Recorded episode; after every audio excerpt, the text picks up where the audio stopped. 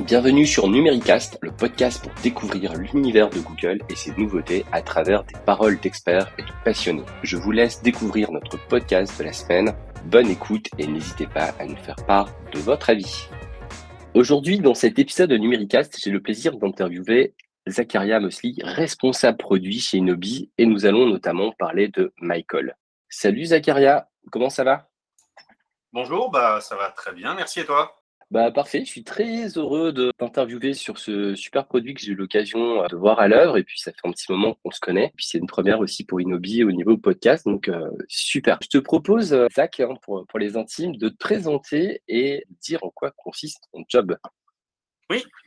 Donc, comme tu le disais, Zakaria Mosley, chez Inobi. Chez Inobi, je suis responsable produit et plus spécifiquement responsable du produit MyCall, MyCall, en fait, je pourrais revenir dessus plus en détail, mais MyCall, c'est un produit que l'on a conçu chez Inobi pour aider nos clients à exploiter pleinement leurs solutions.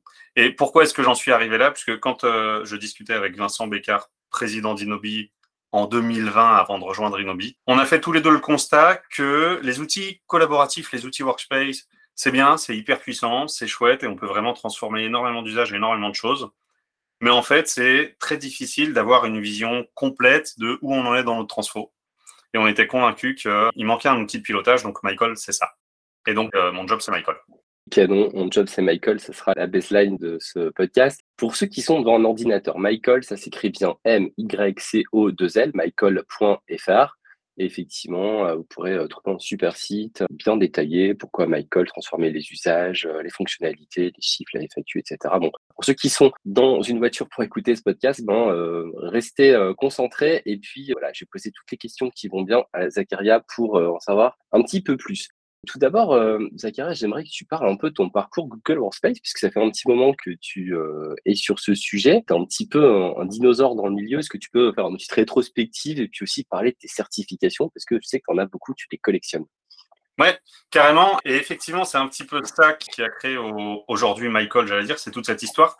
J'ai commencé dans le monde Google en 2010 en alternance dans une boîte que peut-être certains ont déjà croisée et je sais que toi tu l'as bien croisé, une boîte qui s'appelait G-Partner qui était basée à Lyon.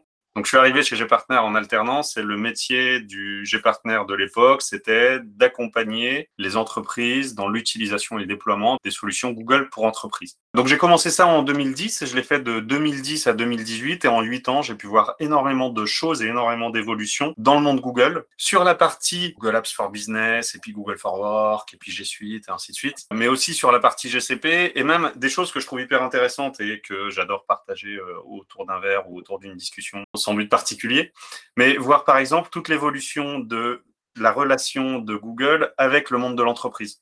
Parce qu'on voit bien que Google, c'est une boîte qui vient du grand public. Et donc, de 2010 à 2022 aujourd'hui, bah, j'ai eu la chance de voir un petit peu aussi, euh, à mon échelle, de voir un petit peu cette transformation de Google pour se tourner un peu plus vers les entreprises. Sur la fin de mon parcours G-Partner 2015-16, je me suis posé pas mal de questions sur l'usage, puisque la promesse des outils collaboratifs, c'est d'aider les entreprises à se transformer et à bosser différemment et être beaucoup plus collaboratives. Et avec ma formation scientifique sans doute, je me suis dit, bah oui, mais comment on le mesure? Comment est-ce que je sais, quand je signe pour un projet, si euh, j'ai atteint l'objectif ou pas? Et donc, avec mon appétence technique, j'ai mis les mains dedans, j'ai sorti deux, trois stats et j'ai commencé très tôt à construire des tableaux bord et à mettre les mains dans BigQuery. Et puis, de BigQuery, j'ai découvert un peu plus euh, GCP, et ce qui fait que euh, en 2018, en plus de toutes les certifications autour de Workspace que j'avais pu obtenir, alors Workspace, Google Apps euh, et G Suite à l'époque, mais en plus de toutes ces certifications d'administration, de déploiement, de formation que j'avais obtenues, bah, j'ai terminé 2017-2018 avec aussi des certifications sur GCP, qui étaient, si j'ai bonne mémoire, l'Associate Cloud Engineer et la Cloud Architect. et j'ai renouvelé les deux d'ailleurs cet été pour la troisième fois consécutive, je crois. Félicitations, en tout cas, tu as gravi euh, tous les échelons, commençons euh, par l'alternance. Et là, tu as quoi? Tu as six certifications Google Cloud, hein, il me semble. Ouais, je dois en être à, alors je sais plus, 4, 5 ou 6. J'en ai encore euh, une que j'ai eu la chance de passer en bêta tout récemment sur la partie Chrome. Je pense que ça, je dois avoir le droit de le dire, que j'ai passé une certif en bêta sur la partie Chrome. Elle n'est pas encore officielle, elle devrait être officielle prochainement et je crois que je l'ai réussi. J'attends les résultats, évidemment. Top, top, top. Donc, du coup, techniquement, es un cadre sur le sujet. Inobi en quelques phrases? On n'en a pas beaucoup parlé encore pour l'instant sur les podcasts. Est-ce que tu peux présenter euh, Inobi Oui, donc Inobi, notre métier, c'est d'accompagner les entreprises dans l'utilisation des solutions Google Cloud. Et donc, on est intégrateur, revendeur, pour le dire avec des mots classiques, euh, des solutions Google. Pour moi, nos différenciants sur le marché, comparé bah, à d'autres sociétés que j'ai pu voir avant ou comparé même au marché tel qu'il est aujourd'hui. Les deux différenciants que l'on a à cœur chez Innobi, en fait, ça va être le fait que l'on soit pure player. On ne fait que du Google. Alors du Google plus le réseau de partenaires autour avec des solutions tierces type Lumaps ou Comine. On ne fait que du Google. Et le deuxième différenciant qui nous tient vraiment à cœur, ce sont nos valeurs. Et dans les valeurs, je vais en citer deux par exemple, qui sont le RSE. Donc, on a vraiment à cœur euh, cette valeur euh, RSE et de faire attention à, à tout ce que l'on fait et à notre comportement et aux actions de nos comportements. Et ce qui nous fait aussi placer l'humain au centre. Notre deuxième valeur, c'est vraiment l'humain. Et donc, euh, on place euh, l'humain au centre de tout ce que l'on fait, tant en interne qu'en externe. Et c'est rigolo d'ailleurs de voir que à chaque fois, nos nouvelles recrues, nos nouveaux collaborateurs bah, sont très surpris de voir à quel point, en fait, on place d'abord les relations humaines entre nous au centre d'Inobi. Et après, on voit pour le reste. Et ce qui fait que même avec nos clients, ces valeurs se voient beaucoup. Et on travaille énormément en proximité avec nos clients, en proximité très, très étroite, où je suis en chat presque en continu avec plein de clients pour les débugger ou les assister sur, plein de choses. Top. Et vous êtes combien maintenant chez euh, Inobi? Aujourd'hui, on est une petite vingtaine, euh, sachant que 2022 a été une grosse année et j'espère qu'on sera euh, encore un peu plus l'année prochaine. Canon, canon. en tout cas, on connaît bien Inobi, on est euh, tous les deux à Lille et on a l'occasion euh, régulièrement de se voir et d'avancer en tant que partenaire. Alors, on va revenir sur le, super produit euh, Michael. Tout d'abord, d'où vient ce nom? Ça sort d'où Michael? Alors, comme je le disais, en arrivant chez Inobi en, en 2022, ma feuille de route et la conviction que l'on partageait avec Vincent, c'était qu'il fallait une solution pour aider les clients à vraiment comprendre ce qui se passait sur Google Workspace. Donc après plusieurs idées, plusieurs essais, plusieurs échanges, tant sur le nom que sur les fonctionnalités, je suis arrivé un beau matin avec ce nom de MyCall pour euh, ma collaboration. Alors en anglais, My Collaboration with My Wonderful Accent. Mais l'idée, c'est de pouvoir mesurer sa collaboration. Et en fait, MyCall est l'outil qui permet de mesurer sa collaboration à moi en tant qu'individu ou ma collaboration à moi en tant qu'entreprise, puisque dans MyCall, on va retrouver différents niveaux euh, avec différents niveaux de statistiques. Donc MyCall, l'objectif, c'est vraiment avoir une plateforme pour piloter sa plateforme collaborative, avoir un outil de pilotage de la plateforme collaborative qui va me permettre de comprendre où en sont mes utilisateurs en termes d'adoption et d'usage, et du coup bah, de tracer plus facilement la route, de tracer plus facilement les plans d'accompagnement pour euh, accélérer la transformation de mon entreprise. Ok, à travers des nombreux indicateurs et, tableaux de bord qui sont personnalisables. Tu parleras aussi de, gamification euh, juste après. Top. Bah, justement, ça me fait penser qu'il y a quelques minutes, j'avais un call avec une responsable RH. Je lui disais, vous en êtes tout pour de votre transformation numérique, là, Google Workspace, ça fait quelques années. elle me dit, bon, bah, j'en sais rien. Et puis, je lui demande après, euh, tiens, les nouveaux collaborateurs, comment ils sont onboardés? Elle me répond, bah, en fait, c'est intuitif, il n'y a pas besoin de les former. Bon, ça, ça existe encore trop souvent, des entreprises qui, qui accompagnent pas vraiment les, nouveaux arrivants ou même euh, expliquer les nouveautés aux, collaborateurs. Et on se rend compte, effectivement, après qu'on intervient dans ces boîtes, qu'ils euh, sont à des années-lumière du potentiel considérable de Google Workspace. Et justement, Michael va permettre aussi de diagnostiquer tout ça, c'est canon. Est-ce qu'on peut indiquer euh, à qui s'adresse ce produit? C'est, quoi la cible aujourd'hui, Zacharia C'est exactement ce que tu viens de dire. Pour moi, la cible Michael, en fait, pour moi, la cible Michael, alors pas la cible, mais les personnes qui vont être intéressés par Michael, ce sont toutes les personnes qui se posent la question justement de où en est la transformation dans mon entreprise et comment est-ce que je peux soutenir, encourager, animer cette transformation en entreprise. Et ce que l'on voit, c'est exactement ce que tu dis. Très fréquemment aujourd'hui, je rencontre de nouvelles sociétés, je discute avec elles, des clients Google Workspace depuis des années, et qui en fait font euh, l'amer constat bien souvent de se dire bon bah au début, j'ai formé un petit pourcentage de mes utilisateurs, mais avec le temps, avec le turnover, bah, je me rends compte que l'effet de transformation globale auquel je m'attendais ne s'est jamais produit. Et justement, l'objectif, c'est qu'avec Michael, en fait, on puisse cartographier un petit peu sa population, savoir où on est en termes d'usage chaque groupe d'utilisateurs et que ensuite bah, je puisse accompagner en proximité ces utilisateurs-là euh, en fonction des objectifs que mon entreprise souhaite atteindre.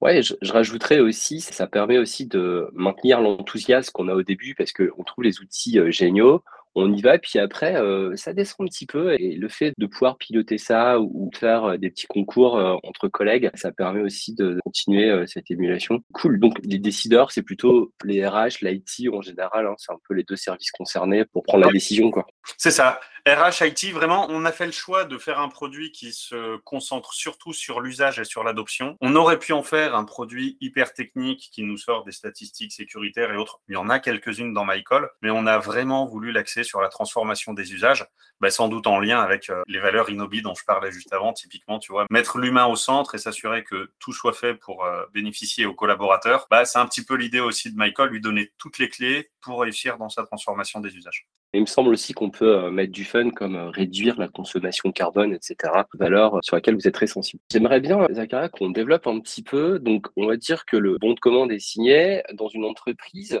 Comment ça se passe après la mise en place de Michael? J'imagine qu'il y a une petite installation côté console d'admin. Est-ce que tu peux détailler un petit peu cette partie-là? Puis après, qu'est-ce que voit un utilisateur Comment ça se présente? Est-ce qu'il doit installer un logiciel? Est-ce que tu peux creuser un peu cette partie-là? Avec plaisir. L'installation, c'est hyper simple. On a voulu construire une plateforme SaaS sur laquelle le client n'a aucune question à se poser. Il vient juste consommer le service exactement comme on consomme un service Google Workspace. Ce qui veut dire qu'en termes d'installation, il faut juste autoriser Michael à accéder aux données de la Google Workspace.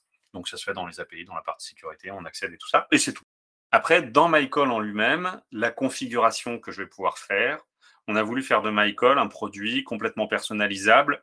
On n'a pas voulu en faire une plateforme générique qui pousse des indicateurs qui sont importants pour nous, pour Inobi. On a voulu faire une plateforme vraiment qui aide nos clients à accélérer et à appuyer leur transformation. Donc, il fallait que cette plateforme soit complètement personnalisable. Et donc, ça veut dire que lorsque je suis un nouveau client MyCall, je vais pouvoir sélectionner différents éléments à afficher, différents badges et statistiques, et je reviens dessus juste après, différents badges et statistiques pour appuyer mes points de transformation qui me sont chers à moi en tant qu'entreprise. Et comme ça, je vais déjà choisir auprès de mes utilisateurs ce que je leur affiche et ce sur quoi je veux les sensibiliser. Donc l'installation, je disais, c'est juste une paire de minutes, configuration, bah, une autre paire de minutes, et dans la configuration, le dernier point de configuration, c'est que je vais pouvoir définir des regroupements d'utilisateurs. Pourquoi? Parce que dans une entreprise, même si on va se définir un objectif global en disant je veux que mon entreprise soit beaucoup plus collaborative, je veux transformer les usages de mon entreprise pour qu'on travaille vraiment, j'allais dire, à la sauce 2022, euh, 2023 et plus, la réalité du terrain fait que tous les utilisateurs n'ont pas les mêmes besoins, et donc tous les utilisateurs ne travaillent pas de la même façon et ne vont pas adopter les outils de la même façon. Donc sur MyCall, il y a une autre dimension qu'on a ajoutée,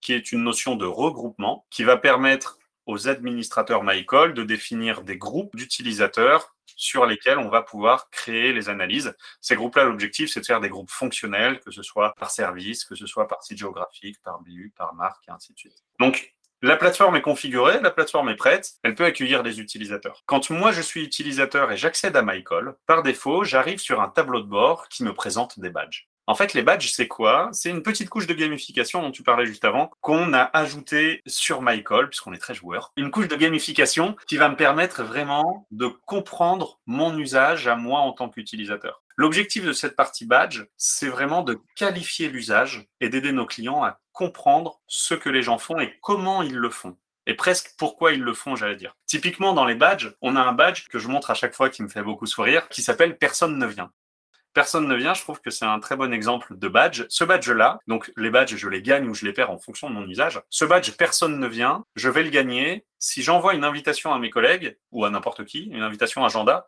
et que tout le monde a décliné l'invitation. Dans ce cas-là, je gagne le badge personne ne vient. Qu'est-ce que ça veut dire en fait? Ça veut dire que c'est un comportement qui n'est pas forcément très moderne et, et très efficient aujourd'hui, puisque ça veut dire que j'ai envoyé une invitation agenda sans demander à mes invités s'ils étaient disponibles sans vérifier les disponibilités dans leur agenda avant, puisque généralement, on partage les agendas au moins en disponibilité, ce qui fait que je peux savoir à l'avance si mes collègues sont dispo ou pas. Et donc, ça veut dire qu'avec ce badge, en fait, j'ai pas forcément toutes les clés d'utilisation Google Agenda pour moi gagner du temps et pour faire gagner du temps à mes collègues. Donc, là où ce badge va être intéressant, et c'est pour ça que je le prends à chaque fois en exemple, c'est que à moi en tant qu'utilisateur, bah, ça me permet de voir aussi ce que je fais moins bien et du coup bah, de pouvoir le corriger immédiatement puisqu'on a des petites astuces sur les badges pour savoir comment améliorer ce comportement ou comment aller plus loin. Et ça permet aussi aux animateurs de la transformation, aux personnes qui ont euh, en charge d'animer justement cette plateforme MyCall et d'animer la transformation en entreprise, bah, ça permet de savoir que, par exemple, je dis n'importe quoi, sur le site euh, Inobi de Marseille, imaginons, et eh ben, le service compta, il y a 15% des utilisateurs qui ont ce badge, personne ne vient. Donc, ça veut dire que je pourrais peut-être sensibiliser ces utilisateurs-là en particulier en leur disant, eh, au fait, est-ce que vous savez que sur l'agenda, en cliquant comme ça, comme ça, comme ça,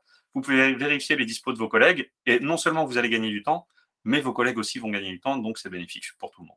Donc sur MyCall, on a cette première dimension badge en tant qu'utilisateur et en tant qu'administrateur pour comprendre l'usage, et une deuxième dimension plus traditionnelle, j'allais dire, des statistiques, où là, on mesure comme on a déjà l'habitude en IT sur plein de choses, on mesure simplement avec des valeurs numériques. On mesure l'usage, que ce soit le nombre de mails euh, émis ou reçus, le nombre d'heures passées en Meet, le nombre de chats envoyés. Enfin, tout ce qui est mesurable, on peut le mesurer.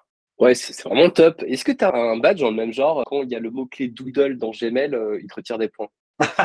c'est une bonne idée. On pourrait, comme je le disais tout à l'heure, on veut que MyCall soit une plateforme personnalisable. On ne peut pas nous penser à tout parce qu'on n'a pas tous les besoins de la Terre chez nos vies. Mais euh, s'il y a des idées de badge ou stats, surtout, faut pas hésiter à nous les communiquer et puis on les rajoute avec grand plaisir parce que c'est ça la valeur de l'outil en tout cas, euh, ce concept de défi, de challenge par équipe, ça marche super bien et c'est une super idée que vous avez eue. En ce moment même, on est le 14 octobre 2022 chez Numéricoach. On s'est lancé un petit défi écologique, ça s'appelle euh, Ma Petite Planète. Donc pendant trois semaines, on a des challenges comme ça, des défis écologiques. Il y a une ligue Numéricoach et puis en, parallèle, il y a des centaines de ligues euh, en France qui jouent dans, des sociétés, des écoles, etc. Et il y a deux équipes chez Numéricoach et on se tire la bourre. L'objectif, c'est de valider des défis bonus en faveur de la planète avec euh, plus de 60 euh, défis. Par exemple, remplir une bouteille de 50 centilitres de mégots, euh, pas consommer tel ou tel produit, fabriquer son savon, etc. Et ça prend. On ne sait pas à quel point ça allait prendre. Et tu l'as dit aussi, il y a un élément qui fait que ça, ça marche bien, c'est des animateurs, des ambassadeurs qui sont là pour motiver les troupes sur le sujet. Et ça me fait penser beaucoup à ça. Bon, bah, c'est vraiment chouette. Et du coup, pour l'utilisateur, c'est transparent. En fait, ça lui prend pas plus de temps de travail. En fait, il continue de travailler normalement ou pas normalement, mais justement, tous ces défis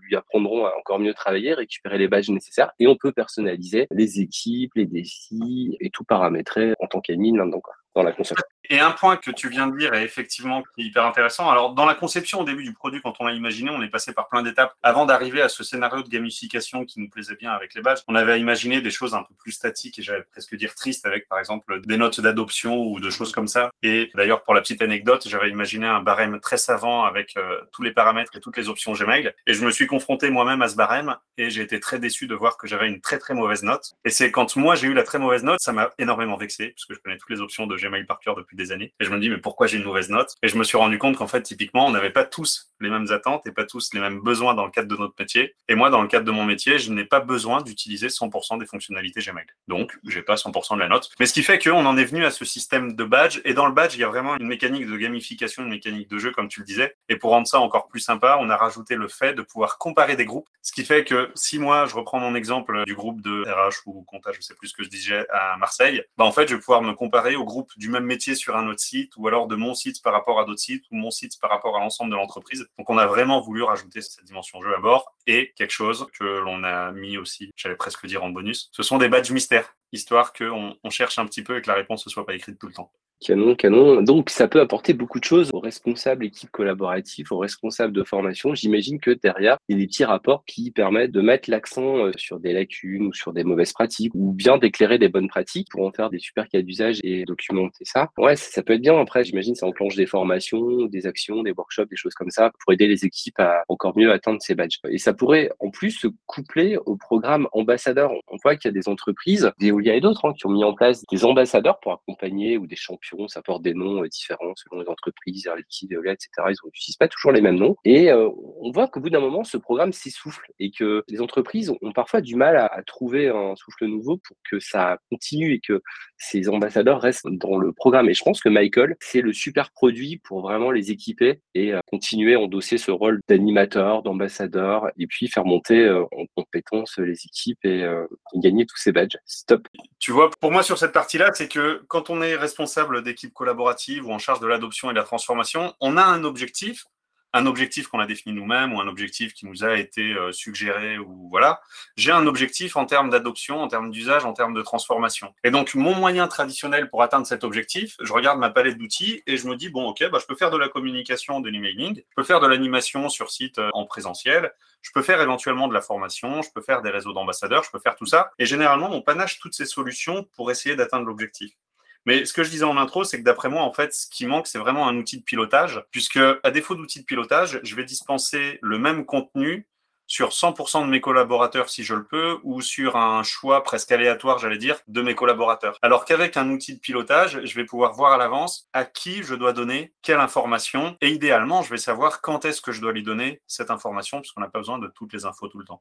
Donc c'est vraiment ça, Michael, c'est un outil de pilotage qui permet d'atteindre l'objectif et euh, dans lequel on fait ces tableaux de bord personnalisés, puisqu'on n'a pas tous le même objectif. Zacharia, une question qui fâche. On parlait de Marseille, où tu avais des collègues virtuels là-bas, on l'a déjà dit, en fait, ça permet, Michael, de mettre en lumière des, bons, des mauvais comportements. Et justement, à Marseille, on a euh, Robert de Sudrail ou de la CGT qui est là en train de dire non, mais euh, c'est un outil de flicage, votre truc. Euh, moi, j'ai pas envie que mes équipes soient stigmatisées, etc. Qu'est-ce que tu réponds à ce syndicaliste? Eh ben, je réponds qu'il a tout à fait raison et que je suis complètement d'accord avec lui. Et que du coup, ce qu'on n'a pas fait sur Michael, on n'a absolument aucun nom, jamais, de qui que ce soit. On n'a aucun nom, on n'a pas de notes. On a essayé de retirer tout ce qui pourrait être mal interprété, mal compris en utilisant l'outil. Et on s'est dit, sur le nom, c'est intéressant puisque le nom, je peux me dire, ça peut être intéressant pour aller faire justement de l'accompagnement en proximité. Et quelqu'un qui fait un super truc, bah, je vais savoir l'identifier et je vais aller le voir pour voir ce qu'il fait et pour le mettre en avant auprès de tout le monde et diffuser son usage massivement. Et quelqu'un qui fait un usage moins bon, bah, je pourrais aller l'accompagner en proximité pour l'aider. Ça, c'est dans un monde bienveillant où on est tous euh, bien lunés tous les jours. Mais on avait surtout peur des jours où on est un peu moins bien lunés et où ça pourrait être détourné. Donc dans ma école, on l'a conçu de telle sorte qu'on ne puisse pas avoir les noms de qui fait quoi et que vraiment la communication, je la fasse sur des groupes d'utilisateurs et que même si j'ai 20% d'utilisateurs dans mon groupe qui a tel ou tel comportement, bah, je vais pouvoir sensibiliser tout mon groupe sur le point en particulier. Donc pas d'inquiétude, c'est surtout pas une plateforme de flicage, on voulait pas que ça parte là-dedans et on voulait pas non plus que ça parte sur une plateforme de surenchère, de productivité. Notre objectif, c'est que les gens sachent utiliser Google Workspace et on part du principe que si on sait utiliser Workspace, par exemple, si je sais envoyer un email, bah, j'enverrai des emails dès que j'en ai besoin. Donc, on n'incite pas à mettre des indicateurs pour dire qu'il euh, faut envoyer 40 emails par jour, par exemple. On part du principe que si l'utilisateur sait envoyer un email, qu'on va valider avec un badge, bah, dans ce cas-là, il en enverra tant qu'il en aura besoin. Et s'il n'a pas besoin d'en envoyer, il n'en enverra pas. Bon, bah, top, parfait. Robert pourra trouver un autre sujet pour l'occuper. Tiens, chez Innovis, vous l'utilisez comment, Michael? Est-ce qu'il y a des anecdotes euh, croustillantes, euh, des changements suite à un diagnostic, des belles histoires à raconter? Ouais, complètement. Au tout début, comme on est une population, j'allais dire bien particulière, alors c'est peut-être un peu ambitieux, mais notre métier, encore une fois, c'est d'accompagner nos clients dans l'utilisation des outils Google Cloud et y compris Google Workspace. Donc chez Inobi, on est tous des experts Google Workspace. Alors je m'attendais pas à ce qu'en interne, j'ai euh, énormément de retours autour de MyCall et pourtant j'ai eu quelques retours euh, assez rigolos. Je pense notamment à une collègue qui, à un moment, euh, est venue discuter avec moi au détour d'un café en me disant mais, mais Zachariah, je comprends pas, il y a un badge sur MyCall, j'arrive pas à l'obtenir et ça m'énerve vraiment. Et donc là, elle m'explique que son petit jeu à elle sur MyCall, c'était de voir les badges euh, catégorie par catégorie. Et donc, elle avait été voir tous les badges de Gmail. Et sur Gmail, il lui en manquait un, qui était un badge mystère, le badge sur lequel on n'a pas donné la réponse. Et donc, elle me raconte que elle a testé absolument tout ce qu'elle pouvait sur Gmail et que vraiment, elle voit pas ce qu'elle a pas testé pour ne pas y arriver. Et quand elle me racontait ça, au fond de moi, j'étais hyper content puisque c'est vraiment le but recherché avec les badges. C'est que les badges pour lesquels on affiche la réponse, bah, si l'utilisateur a envie d'y aller, on lui donne les clés pour qu'il puisse y aller. Et pour ceux qui sont beaucoup plus motivés, beaucoup plus curieux, bah, en réalité, on les laisse chercher. Et pourquoi on les laisse chercher? Quand tu vas chercher comment ça marche, tu vas cliquer de partout, tu vas découvrir un paquet de trucs jusqu'à trouver la bonne réponse. Mais tu n'auras pas appris que la bonne réponse, tu auras appris tout un tas de trucs qui ne seront pas utiles immédiatement.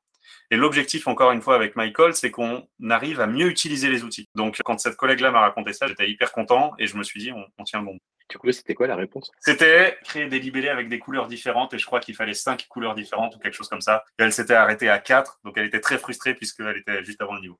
Cool, cool, cool. Niveau confidentialité ou RGPD, peut-être un petit mot pour assurer notre euh, population? Oui, alors le premier point qui fait peur, c'est de dire qu'on prend tout. Le deuxième point qui fait pas peur, c'est de dire qu'en fait, on fait attention à ce qu'on prend puisqu'on est quand même en 2022. Quand je dis on prend tout, pour réussir à comprendre l'usage Google Workspace, il nous faut énormément d'informations. Par contre, comme on ne voulait pas en faire une plateforme de flicage, il y a énormément d'informations que l'on a fait le choix techniquement de ne pas prendre du tout, type le contenu des documents, le contenu des emails, ces choses-là, on ne le prend pas du tout puisque ça ne nous regarde pas du tout. Donc il n'y en a aucune trace, euh, à aucun moment ça transite chez nous. Et des infos que l'on a, par exemple sur un email, on a les expéditeurs, les destinataires, des choses comme ça, ben en fait, on a fait le choix de ne jamais, jamais, jamais, jamais les avoir en clair, où que ce soit. Et au mieux, on va garder le nom de la société externe avec laquelle on collabore. Pour sortir, par exemple, des indicateurs, aujourd'hui sur MyCall, je peux avoir la liste de tous les fichiers Google Drive que je partage en externe. Et ce qui permet aussi aux administrateurs bah, de savoir que, par exemple, Inobi partage 472 fichiers avec Numéricoach et puis 725 euh, avec euh, je ne sais quel autre client et ainsi de suite. Donc, typiquement, sur certaines données, on ne garde que le nom de l'entreprise et sur tout le reste, on anonymise tout ce qui ne nous regarde pas. Et par contre, comme euh, on est très joueur tout de même, euh, j'arrête pas de le dire, on a fait le choix aussi de se laisser sur le côté des petites astuces, des petits indicateurs qui pourraient peut-être servir un jour. Par exemple, j'en donne juste un euh, en exemple pour illustrer ce que je dis. Sur les événements Google Agenda, donc pareil, on récupère pas le contenu des événements Google Agenda, ça ne nous intéresse pas, mais sur le titre des événements, on n'a pas le titre des événements en clair puisque ça ne nous regarde pas. Par contre, on va noter s'il y avait un titre, oui, non, et on va noter aussi pour le fun la longueur du titre. Ce qui fait que si un jour on a envie de faire une stat sur le nombre de caractères moyens des titres des événements Google Agenda, bah, techniquement on a la donnée. On n'a pas le titre en clair pour autant, mais avant d'exfiltrer, d'expurger tout un tas de données, on a fait le choix de sortir plein de stats rigolotes dans les coulisses. Bon, bah, c'est top, c'est bien pensé. Et en plus, toi et ton équipe, vous tenez à la disposition des CTO qui veulent euh, décortiquer un petit peu les, autorisations GCP, euh, les connexions, etc., euh, comme tu avais pu le faire chez Numéricoach. Tu confirmes que c'est toujours le cas et que tu es hyper transparent. Inobi aussi, d'ailleurs, sur la donnée, etc. Vous êtes aussi à la pointe RGPD comme du RSE, donc c'est important de le rappeler aussi. Est-ce qu'il y a des équivalents sur le marché de Michael. Je connais un peu l'écosystème, mais là, comme ça, ça me dit rien. Est-ce que dans ton benchmark, tu as trouvé d'autres produits qui faisaient un peu la même chose? Non, non, non. J'ai pas trouvé d'outils équivalents. Déjà, des outils qui permettent de mesurer l'utilisation Google Workspace, il n'y en a pas tant que ça. Et nous, on voulait pas se limiter à un outil de mesure puisque dans le fond, on aurait pu faire quelque chose avec euh, du Data Studio ou n'importe quel autre outil de data vis, euh, puis voilà. Mais on voulait pas se limiter à ça, on voulait faire plus que de la mesure, on voulait qualifier l'usage et aider à améliorer l'usage. Et j'ai pas trouvé de solution équivalente.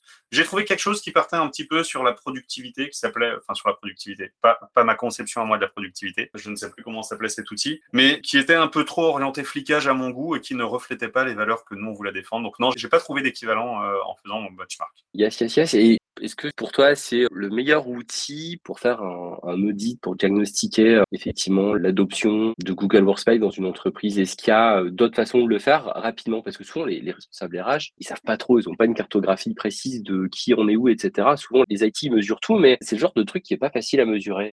Bah, comme tu dis, souvent les IT mesurent tout. Et bizarrement, ce que je disais au tout début, ce qui m'a toujours surpris, c'est que sur ce sujet-là, les IT ne mesurent pas. Quand on fait un projet Workspace, on mesure pas à la fin où on en est de notre transfo de l'évolution des usages. Et quand on fait un plan de formation ou d'accompagnement, ben, honnêtement, j'ai pas rencontré d'entreprise qui avant disait bon bah voilà, j'ai une cartographie complète de mes utilisateurs, de leurs usages, et je sais que je dois former telle équipe sur tel usage et telle autre équipe sur tel autre usage. Généralement, les entreprises ne le savent pas et il n'y en a pas beaucoup qui se posent la question. Et quand elles se posent la question, le seul outil à leur disposition, ce serait un Google Form pour inviter les utilisateurs à faire un, auto-sondage, entre guillemets. Là où nous, ce qu'on propose, c'est plutôt justement, bah, grâce à la data, on va pouvoir cartographier en un instant l'ensemble des collaborateurs de l'entreprise. Est-ce qu'il y a un meilleur moment qu'un autre pour une entreprise de passer à Michael? J'allais dire le moment où on se pose la question des usages. J'ai rencontré certaines euh, sociétés qui avaient migré sur Google Workspace et qui ne se pose pas du tout la question du niveau d'adoption et de la transformation des usages. Pour cela, bah, si je me pose pas la question, j'ai pas besoin de mesurer. Par contre, toutes celles qui se posent la question de où en est l'adoption, pourquoi est-ce que mes utilisateurs ne collaborent pas comme euh, je m'attendais à ce qu'ils le fassent Ou est-ce que mes utilisateurs collaborent vraiment? Bah, Du moment où je commence à me poser ce genre de questions, là, ça va être le bon moment pour moi. Top. Et justement, quand c'est le bon moment, quand on est chaud, qu'est-ce qu'on fait en tant que responsable IT, RH www.mycall.fr. Directement ici, vous pouvez nous contacter ou euh, n'importe quel autre moyen que ce soit pour nous contacter. Inobi, MyCall, Zacharia. Avec grand plaisir pour euh, en discuter davantage. Top. Et si je suis euh, revendeur, partenaire Google Workspace, est-ce qu'il y a un programme prévu à cet effet, un programme revendeur comme parfois sur certains produits on a des réflexions en cours là-dessus. Pour le moment, ça n'est pas encore figé, puisque vraiment notre cible, ça n'est pas que les clients Inobi, c'est vraiment tous les clients Google Workspace qui se posent la question de l'usage. On a fait un outil pour euh, les aider eux. Donc, euh, si vous souhaitez revendre la solution, bah, n'hésitez pas à nous contacter pour en discuter ensemble. Et on sera plus que ravis. En tout cas, merci euh, Zacharia pour ce podcast. Euh, bravo à toi et, ton équipe pour la conception de ce produit hein, qui a pris quelques mois. C'est quoi un peu les technos derrière si on parle un peu technique ou euh, mots-clés pour faire un produit comme Michael?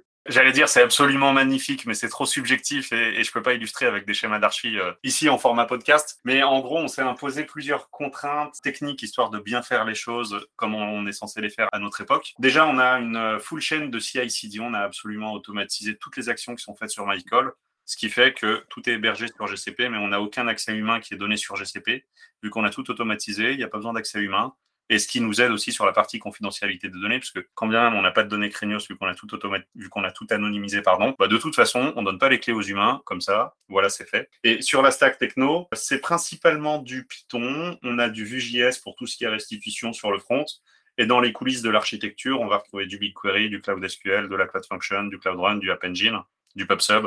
On a beaucoup de monde, beaucoup de briques, on s'est vraiment fait plaisir, et j'en parle avec grand plaisir à chaque fois qu'il faut descendre dans les détails une bonne utilisation des produits Google. En plus, euh, top. On va finir par euh, la traditionnelle euh, série de questions rapides. Est-ce que tu es prêt, Zacharia? Je suis prêt. Alors, on est le 14 octobre. Quel est ton appli Google préféré?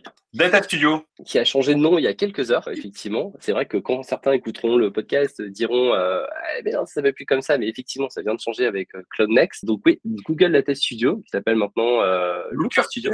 Yes, yes, yes, top, super produit. Ton appli hors Google préféré? Alors, J'hésite, j'hésite, j'hésite. J'aurais dit Strava et surtout un petit module sur Strava qui s'appelle Elevate. Strava, c'est une appli euh, de sportif. Alors, j'ai pas du tout la prétention de m'appeler sportif. Je cours un petit peu et donc je trace mes courses euh, sur Strava puisque vous l'aurez compris, je suis très orienté statistique, usage et mesure. Et Elevate, c'est un module supplémentaire fait par un Français en plus, je crois, euh, qui s'appelle je ne sais plus comment. C'est un module gratuit qui vient aspirer les données de Strava pour faire des graphes de performance et d'analyse de course qui sont hyper efficaces et, et qui est top. Alors du coup, j'ai rajouté une question intermédiaire. Tu es plutôt euh, Apple Watch ou euh, Android Watch euh, pour mesurer ta performance sportive?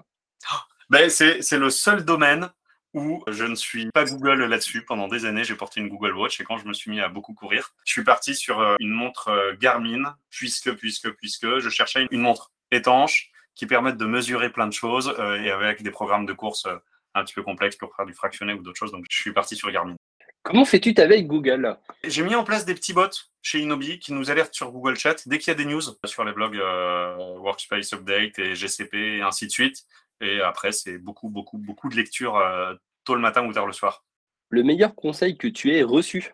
Mon deuxième stage en entreprise, mon chef de stage qui était absolument génial et qui m'a expliqué que toutes les communications que je faisais, tous les mails que j'envoyais, toutes les docs que je rédigeais, il fallait le faire en ayant en tête le destinataire et en se mettant à chaque fois à la place du destinataire pour voir comment ça allait être euh, reçu et compris. Top, top, top. Et dernière question, on se voit dans un an avec une bonne bouteille.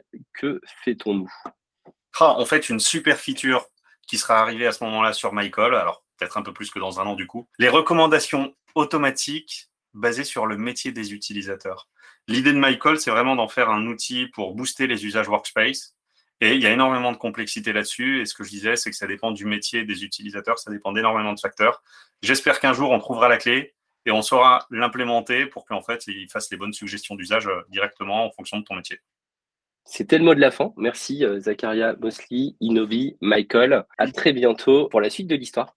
Merci beaucoup à toi pour euh, l'invitation et pour l'échange. Salut Zacharia. Merci. À bientôt. Merci à tous de nous avoir écoutés. À bientôt pour un prochain épisode. N'hésitez pas à nous laisser une note ou un petit commentaire. Et si vous aimez les news sur Google, notre newsletter est rafraîchissante et n'attend que vous.